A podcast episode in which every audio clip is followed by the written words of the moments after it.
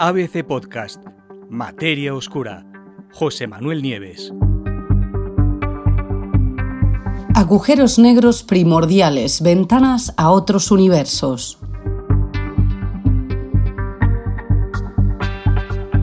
Poco tiempo después del Big Bang, y mucho, mucho antes de que se formaran las primeras estrellas y las primeras galaxias, en el universo podría haber surgido toda una legión de pequeños agujeros negros, una extraña familia de agujeros negros que los científicos llaman agujeros negros primordiales. Hasta ahora nadie ha conseguido todavía descubrir directamente uno de estos objetos, y por lo tanto son objetos teóricos. Pero os recuerdo que lo mismo pasaba con los agujeros negros normales, eh, los agujeros negros que de estrellas o los supermasivos, que al final pudieron ser observados solo muchos años después de que se postulara su existencia. Pues ahora, en un estudio llevado a cabo por investigadores del Instituto Kavli para la Física y las Matemáticas del Universo, y recién publicado en una revista científica prestigiosa en Physical Review Letters, los científicos explican un método para poder detectar señales que revelen la presencia de esos agujeros negros primordiales, esos pequeños agujeros que se generaron durante el Big Bang. Descubrirlos, desde luego, podría poner punto final a algunos de los grandes misterios aún sin resolver en el universo, e incluso mostrar que durante su infancia el universo en que vivimos fue capaz de engendrar, fijaros bien, un gran número de otros universos paralelos. Universos bebé los llaman los científicos. ¿Por qué son importantes los agujeros negros primordiales? Por un número enorme de razones. Años, largos años de investigaciones teóricas, siempre, indican que los agujeros negros primordiales podrían dar cuenta de la totalidad o por lo menos de una buena parte de la materia oscura. Ya sabéis, ese otro tipo de materia que sabemos que está ahí porque ejerce gravedad, pero que no podemos detectar directamente porque no emite ningún tipo de radiación que pueda ser registrada por los telescopios. También estos agujeros negros primordiales podrían ser responsables de algunas de las señales de ondas gravitacionales que los astrónomos están detectando durante los últimos años. Y muchos creen que además podrían ser las semillas a partir de las que se formaron los enormes agujeros negros supermasivos, con masas de miles de millones de soles, esos que se encuentran en los centros de la mayor parte de las galaxias. Otros científicos, por último, piensan que estos agujeros negros primordiales juegan un importante papel en la síntesis de los elementos pesados, esos elementos que no se pueden formar en el interior de los corazones, de los hornos nucleares de fusión de las estrellas, y que se crearían de golpe durante colisiones de estos pequeños agujeros negros primordiales con estrellas de neutrones. Pero desde luego la posibilidad más emocionante de todas es que los agujeros negros primordiales podrían ser una especie de ilusión óptica para nosotros, es decir, la forma en que nosotros desde fuera vemos toda una multitud de lo que en realidad son universos bebés, surgidos durante el periodo de inflación, ese momento de rapidísima expansión que se cree que es la responsable de sembrar las estructuras que vemos hoy por todo el universo, como galaxias o cúmulos de galaxias. Los investigadores creen que durante la inflación todos esos universos bebés se ramificaron de nuestro propio universo, siguiendo cada uno una historia paralela. ¿Qué han hecho exactamente los científicos?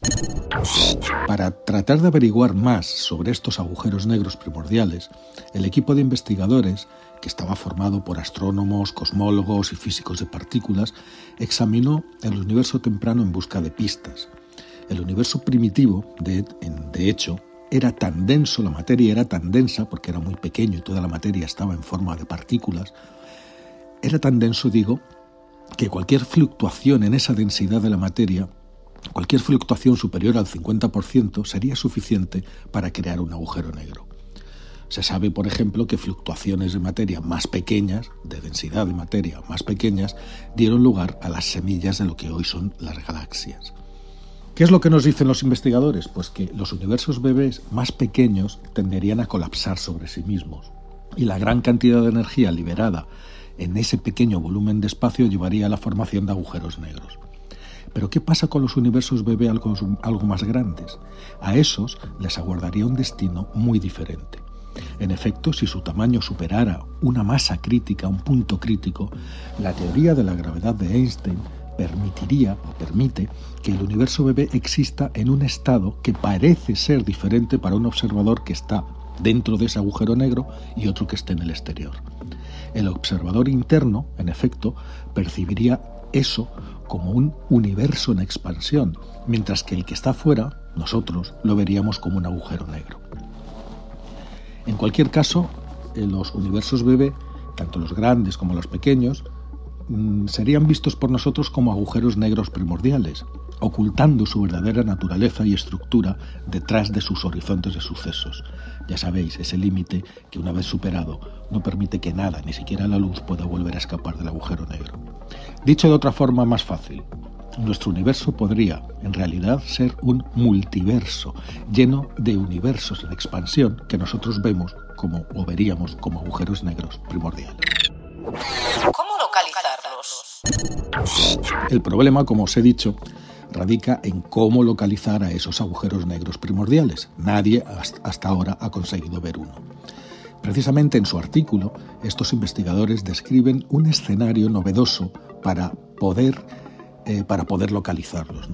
Y mm, muestran que aquellos que son un poco más grandes, es decir, esos que pueden contener otros universos, se podrían localizar utilizando un instrumento que ya tenemos, la Hyper Supreme Cam, la HSC, del telescopio Subaru, que es una gigantesca cámara digital instalada en lo alto de una montaña a 400 a 4200 metros de altitud en la cumbre del monte Mauna Kea, en Hawái. Pero ¿y cómo podría esa cámara obtener pruebas de ese multiverso? Pues a diferencia de los instrumentos de otros telescopios, el HSC, esa potentísima cámara, tiene una capacidad única para obtener cada pocos minutos imágenes de Andrómeda, la gran galaxia vecina de la Vía Láctea. Entonces, el razonamiento que hacen los científicos es el siguiente. Si un agujero negro primordial pasara por delante de nuestra línea de visión directa hacia una de las estrellas de Andrómeda, la gravedad de ese agujero negro curvaría los rayos de luz de esa estrella y haría que la estrella en cuestión pareciera más brillante durante un corto espacio de tiempo. La duración del brillo de la estrella permitiría a los astrónomos calcular la masa del agujero negro.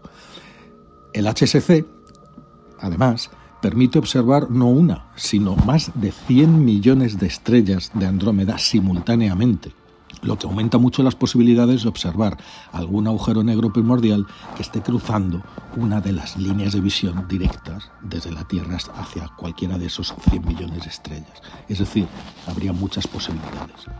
¿Se ha encontrado algo hasta ahora? No todavía. Lo cierto es que sí que existe un primer candidato a ser un agujero negro primordial. Las primeras observaciones de la cámara HSC, en efecto, ya han informado de un evento que resulta muy intrigante y que es consistente con un agujero negro primordial de multiverso.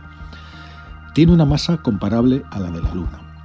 Es una pista, solo una primera pista, pero animados por eso, el equipo de investigadores está llevando a cabo ahora una nueva ronda de observaciones que permita obtener pruebas definitivas de la existencia de estos misteriosos objetos.